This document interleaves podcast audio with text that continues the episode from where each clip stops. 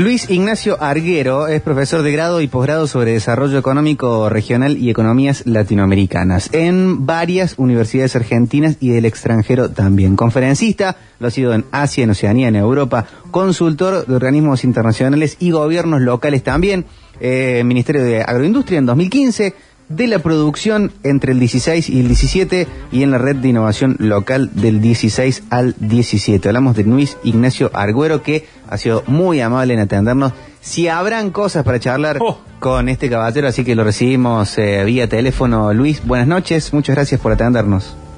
Buenas noches, gracias a ustedes por el llamado. Un placer, Luis. ¿Cómo te va, Roberto Carqueve? Te habla, te pongo en tema para que te des una idea eh, a dónde estás hablando y a partir de ahí acomodemos el lenguaje. Somos una radio de Córdoba, donde venimos después del programa de deporte, una radio que es muy escuchada, que lo puede escuchar el, el que tiene un emprendimiento ahora, el que tiene un negocio o una empresa, pero por ahí se puede haber leído algún libro de administración, pero no va a ser la mayoría. Y la idea de traer a alguien que tiene eh, logros académicos, pero también que tiene logros en la gestión y que tiene expertise, es para que desde algún lugar uno cuente lo que se viene, ¿no? Recién decía un oyente, uno empieza a sentir miedo y uno te lee a vos y vos ves que ya hay reactivación en algunas partes del mundo, que, que hoy cada vez más cerca, estamos más cerca de salir al mundo haciendo algunos pasos desde nuestra industria. Entonces la idea es traer un poco del mundo a través tuyo hasta, acá- hasta esta mesa. ¿Te parece? Perfecto. Sí. Luis, Buenísimo. sos un, un especialista en todo lo que es el comercio exterior, pero sobre todo en lo que tiene que ver con China, ¿verdad? Sí, Asia en general, sí. Asia en general. Y, y si uno piensa que nosotros se nos paró la economía a los chinos que venían comiéndose el mundo, esta crisis, ¿cómo los afectó? Bueno, a China lo afecta desde varios lugares, ¿no? El primero, por supuesto, es eh, es el primer lugar donde se o es el lugar donde nace eh, el coronavirus, ¿no? Entonces es el primer país afectado, es el primero en cerrar eh, su economía, en cerrar sus cielos, en cerrar sus industrias. Esto trae varios efectos, o trajo varios efectos. El primer efecto que tiene es que China eh, fue durante, ha sido durante estas últimas décadas destino de un montón de inversiones de países asiáticos, de Estados Unidos, de Europa y demás, eh, como eh, para eh, eh, localizar allí sus fábricas que ensamblan o producen algunas partes que luego son ensambladas en, en- en ese país o en otros países. Entonces, cuando se cortó eh, la producción, por esto, esto afectó a toda la región. ¿Qué quiere decir esto? Y bueno, supongamos que había una fábrica en China que producía las eh, puertas de unos autos. Y esos, esas puertas eran luego enviadas a Japón y allí eran ensambladas y producidas del auto. Cuando deja de producir las puertas la compañía china para evitar que haya 5.000 trabajadores aglomerados en el mismo lugar, esto hace que la compañía japonesa no reciba las puertas de los autos y no pueda ensamblar los autos. Claro. Entonces hubo un impacto regional que fue muy importante. Después hubo otro impacto que fue de- que, que está haciendo, digamos, el reputacional, ¿no? Que es, eh, bueno, finalmente nació en China y, en- y todos en todas partes del mundo empezamos a decir, "Mm, estos chinos no siguen las reglas, ¿no? Y eh, hacen cosas que eh, no están dentro de- de- del catálogo de, de las buenas prácticas, digamos, ¿no? Si bien, por supuesto, estamos hablando de, una pandemia que, que es, es fortuito, el, el nacimiento de esto, pero muchos países, los países de Occidente son muy estrictos con lo que sea el tema alimentario y demás, y parecería que esto surgió eh, por algún, algún descuido, digamos, eh, de parte de las autoridades chinas. Y el tercer punto, digamos, tiene que ver con una guerra eh, geopolítica que se da eh, después de haber pasado el tiempo de la Guerra Fría con la caída del muro de Berlín y Estados Unidos emergiendo como la única potencia, digamos, dentro de un mundo capitalista, hoy tiene una su némesis, ¿no? Tiene eh, a eh, China, que cada vez tiene una economía creciente, que cada vez tiene un mayor rol dentro de la economía mundial, no solo a través del comercio, sino también a través de las inversiones y a través de su influencia geopolítica en este mundo. En este contexto, es que se han dado eh, una, o se está dando una reconfiguración eh, del mundo desde el punto de vista geopolítico y muy probablemente también haya algunos cambios económicos. dos preguntas. Primero, las empresas, eh, decime cuánto de esto es mito y cuánto realidad, ¿no? Eh, en un principio decían que si yo le pedía a un fabricante chino que me hiciera algo, corría riesgo que me copiara en el diseño, por ende me convenía ponerme una fábrica propia en China para no perder mi, mi investigación y desarrollo. ¿Eso fue así en algún momento? Eh, sí, yo he escuchado de varias fuentes eso, con lo cual eh, obviamente de esto no va a haber datos, pero sí va a haber casos que cuando uno empieza a escuchar que varios casos se repiten, ¿no? Es que, eh, bueno, uno ya empieza a considerar que hasta es verdad, ¿no? Entonces, eh, yo no podría aseverar que sí, pero todo me, me haría pensar que sí. Segundo caso, yo hice, suponete, diseñé, puse mi fábrica en China y cuando le quiero vender a Estados Unidos, puede ser que Estados Unidos me esté exigiendo que si yo quiero venderle a, Estados Unidos, tengo que sacar mi fábrica de China y que haya gente que lo esté evaluando. Eh, esto es parte de esta reconfiguración en la, en la post-pandemia, ¿no? O mismo dentro de la pandemia que estamos viviendo. Ajá. Eh, hace unos años se inició esta guerra comercial entre Estados Unidos y China el déficit comercial que tiene Estados Unidos con China es muy alto y el presidente Trump eh, decidió eh, tomar cartas en el asunto y apuntar a que baje este, este, este, déficit, ¿no? A partir de esto se dieron una serie de, de, medidas y contramedidas adoptadas por Estados Unidos, luego por China, después más Estados Unidos, hasta que a principio de este año ambos líderes firmaron un acuerdo. Este acuerdo, eh, en el contexto de la pandemia, eh, no está eh, llevado a, a 100%, ¿no? De, de, lo que era de lo que era el acuerdo que comprometía a China a importar una X cantidad de alimentos desde Estados Unidos y, y por supuesto el déficit comercial de Estados Unidos con China continúa.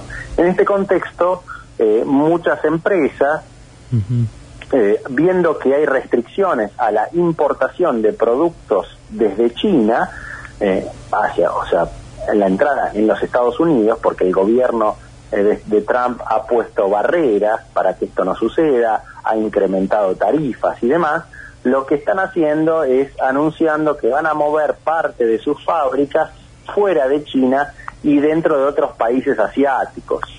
Esto mismo está haciendo, esta misma decisión está siendo tomada eh, por compañías japonesas, en este caso con una ayuda estatal, que eh, les, les, brinda un apoyo financiero a aquellas compañías que quieran relocalizarse fuera de China y en otros países de lo que es el ASEAN, la Asociación de Naciones del Sudeste Asiático.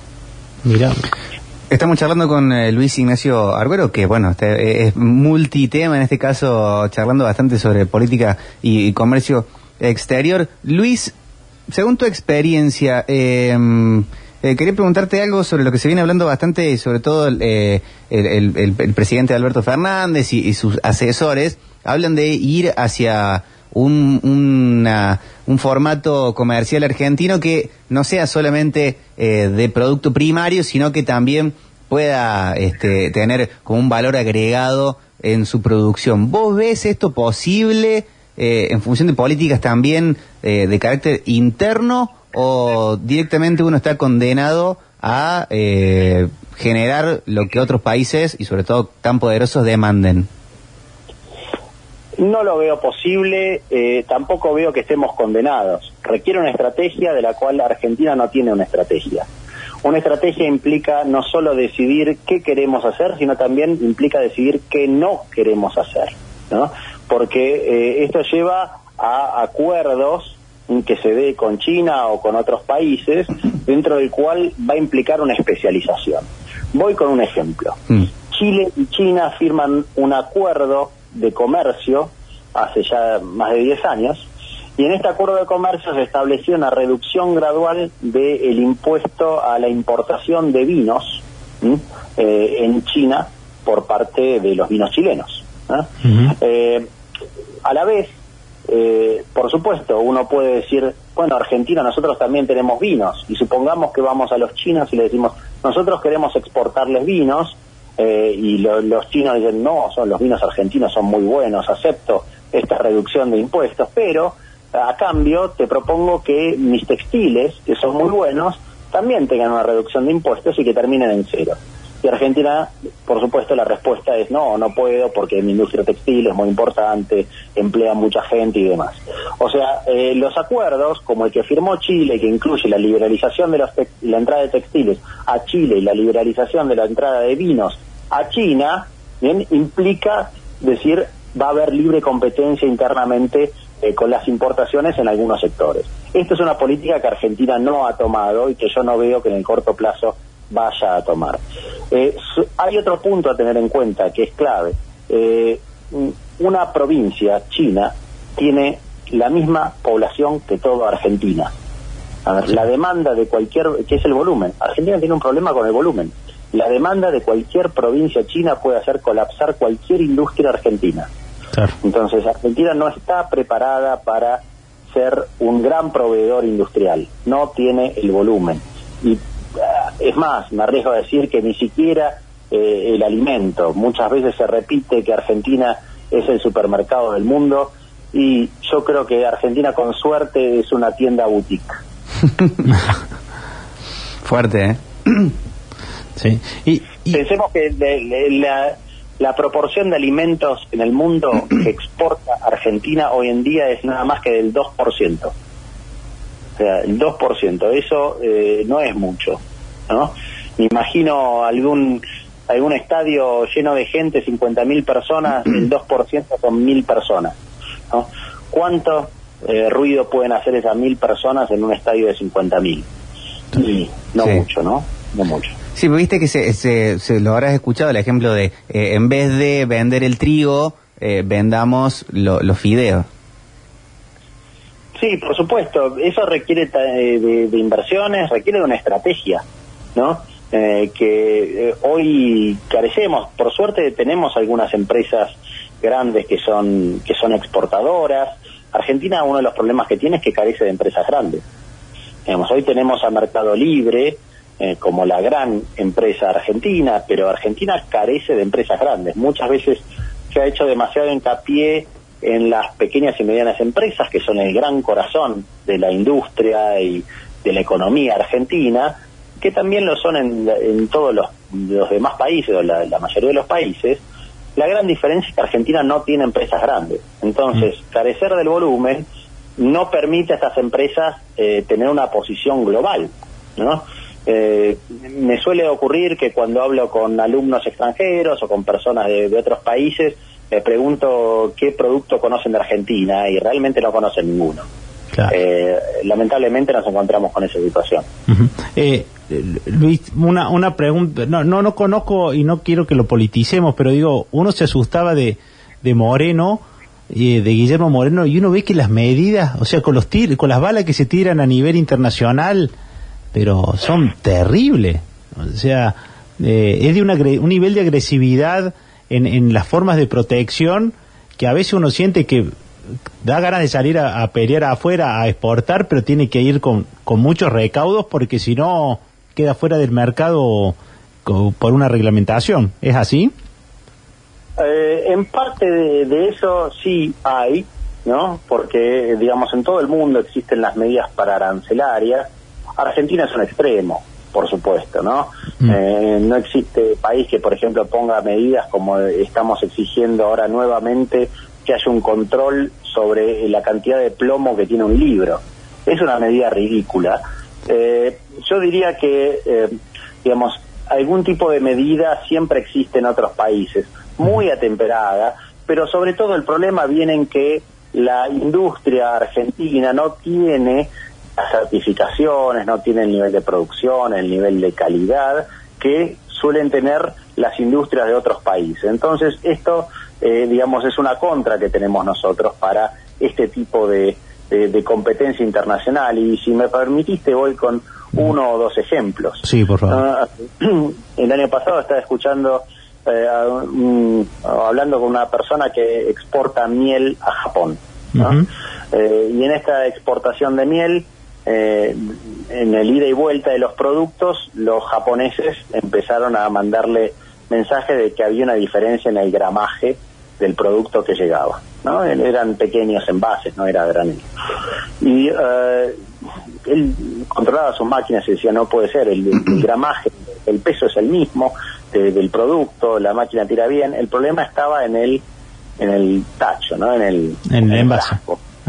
En el envase. Entonces va a la, a la fábrica que produce los envases, una sola fábrica que produce ese tipo de envases en todo el país, lo ponen número 500 en la fila de las personas que iban a atender mm. y por poco se le ríen en la cara cuando les comentaba que el problema eran los 2-3 gramos de diferencia ¿no? que había en cada uno de los envases. Eh, claro, no hay alternativa para, o no había alternativa para importar libremente esos envases producidos afuera, lo que perjudicó, por supuesto, su capacidad de exportación de miel a Japón. ¿no? Estas cosas que uno considera que son pequeñas, para ellos son muy importantes, porque el producto tiene que ser siempre igual. Claro. Y en eso eh, nosotros no, no somos muy buenos. El otro ejemplo, eh, si querés, te pongo con una compañía grande eh, lo, basada allí en Córdoba, eh, que eh, exportaba un cierto bombón, llamémoslo, ¿no? y quizás recordemos todos que ese bombón venía envuelto ¿no? y no tenía un termosellado. Sin embargo, para exportar a Japón, y de hecho es uno de los pocos productos que, o el único producto que se encuentra masivamente en los en los kioscos en, en Japón, es este bombón, eh, que eh, hoy tiene un proceso de, digamos de envoltorio que tiene un termosellado. ¿no? Ah. Esto fue eh, como resultado del requerimiento para poder exportar a Japón. Digamos, ¿no? Antes nos movíamos con otros estándares. También yo creo que cada vez más internacionalmente se va a los estándares más altos y esto requiere una inversión ¿no? y también la, la adopción de estándares internacionales eh, es la, última que nos toca hacer por el tiempo, pero sos argentino y no te... Me imagino que también en, algún momento la pandemia, eh, tu consultora, no sé si tus clientes, se te habrán caído clientes, estarán en pánico. ¿Cuál es el panorama que, ves desde tu especialidad eh, en lo que es el 2020, el 2021, las medidas económicas que estás viendo? Eh, ¿Sos optimista? Eh, eh, soy realista. Yo creo que mm. Argentina está atravesando, por supuesto, este es, un momento que afecta a todo el mundo. La economía eh, ha sido golpeada en todo el mundo. ha sido golpeada más en Argentina por sus problemas estructurales, como por ejemplo la falta de acceso al crédito, porque muchos países vecinos lo que han hecho es emitir bonos y el mercado estaba dispuesto, está dispuesto a darle dinero a esos países vecinos mientras que Argentina está estaba en default y, eh, digamos, no hay país que quiera o no hay inversores que quieran darle dinero a Argentina porque es poco confiable. Dentro de este contexto, eh, Argentina tiene una, una ventaja que es eh, que es un gran productor de alimentos, los alimentos no han bajado de precio, la gente siguió comiendo, en el mundo y se espera que por un debilitamiento del dólar, debido a que se, se han impreso muchos dólares para eh, paliar la crisis en Estados Unidos, baje el precio del dólar y con esto suban los precios de los alimentos, el oro, la plata y demás. ¿no? Entonces creo que esto es un punto positivo para la economía argentina en el corto plazo. Lamentablemente yo creo también que eh, esto va a ser en parte compensado por una menor inversión que va a haber en el país. Eh, la mayoría de, las medidas o de los anuncios que se han hecho últimamente eh, lo que hacen es espantar inversores, ¿no? Mm. Y creo que esto parte, o sea, desde el hecho de, de esta idea que anda dando vueltas de aumentar impuestos, de la traba a las importaciones, de la traba a la compra de moneda extranjera. Pensemos una compañía de cualquier país que dice, bueno, voy a ir al mercado argentino y va a venir va a venir acá, pongámosle con un millón de dólares, supongamos que es así, y ese millón de dólares acá lo va a tener, va a conseguir 75 millones de pesos, ¿no? Porque lo hace a través de canales oficiales. Cuando si lo hiciera a través de canales extraoficiales obtendría 130. Y después, cuando tiene sus operaciones aquí y genera una ganancia, no sabe si lo va a poder mandar a su casa matriz porque el Banco Central de la República Argentina pone diferente tipo de restricciones al envío de dinero al exterior para no perder dólares. Entonces, ¿qué termina sucediendo? Y esa inversión no viene nunca. Y eso termina perjudicando la economía en su conjunto. Luis, una, unas preguntas eh, eh, cortas y si quiere un poco más superficiales. Eh, ¿Cuántos idiomas manejas? Son tres. Bien, tres. El inglés, que es el que me suelo mover, en, en- en español y en japonés. Pero hasta ahí llego. Está bien, no, no, pues, este, se, se, se, se nota. Y, ¿hay, ¿Identificás o puedes contar algunas marcas que, como un producto marca, como recién hablamos de este bombón este, tan, tan característico y clásico, que, que otros países en el mundo tienen basada gran parte de su economía que, que, que, que- que no lo puedas creer que por esta cosa que por ahí se vende en un supermercado, en un kiosco, eh, se mueve tanto? No hace falta que sea de la Argentina.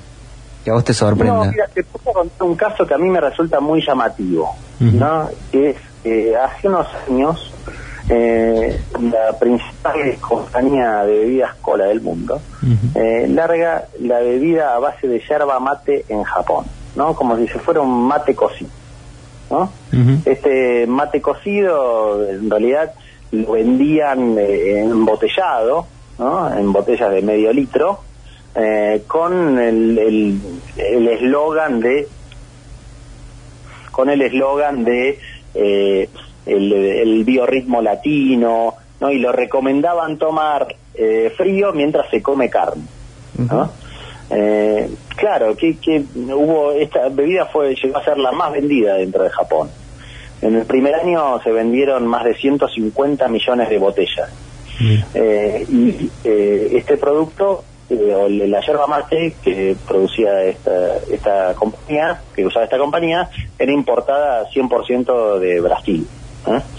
¿Qué pasa? Acá eh, en Argentina, cuando se habla sobre yerba mate, se piensa en la calidad, que está muy bien, y se piensa en una forma de tomarlo que es nuestra forma de tomarlo. Pero la realidad es que en el mundo esa forma de tomarlo es ma- poco menos que invendible, ¿no? Claro. Sobre todo en Asia, por diferentes razones, eh, en, en- en el sudeste asiático, ¿no? Eh, entonces, eh, creo que esto también muestra, o es un caso que yo suelo utilizar para mostrar nuestra poca falta de adaptación, ¿no?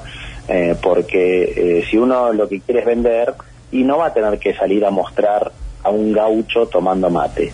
Porque lamentablemente en los otros países no se consume así, no saben lo que es una bombilla, eh, no tienen el equipamiento, no suelen compartir la bebida, Claro. eh, suelen tener otros patrones de consumo, ¿no? Eh, al revés también sucede, digamos, habiendo vivido siete años en Japón, creo que cualquier japonés se agarra la cabeza cuando ve que al sushi le ponemos queso, ¿no? Claro. Y es algo que allá no existe. Bueno, pero ¿qué es lo que quiere uno acá? ¿Respetar las tradiciones japonesas o vender sushi? Claro. Bueno, ese es el gran dilema, ¿no? Eh, ¿Qué quiere uno? ¿Exportar una tradición o quiere exportar yerba mate? Mira, mira. Es un gran dilema. Excelente, Luis, te agradecemos muchísimo. Muchísimas toda la charla ha sido impecable. No, gracias a vos por el llamado y cuando quieras. Dale. Estoy disponible.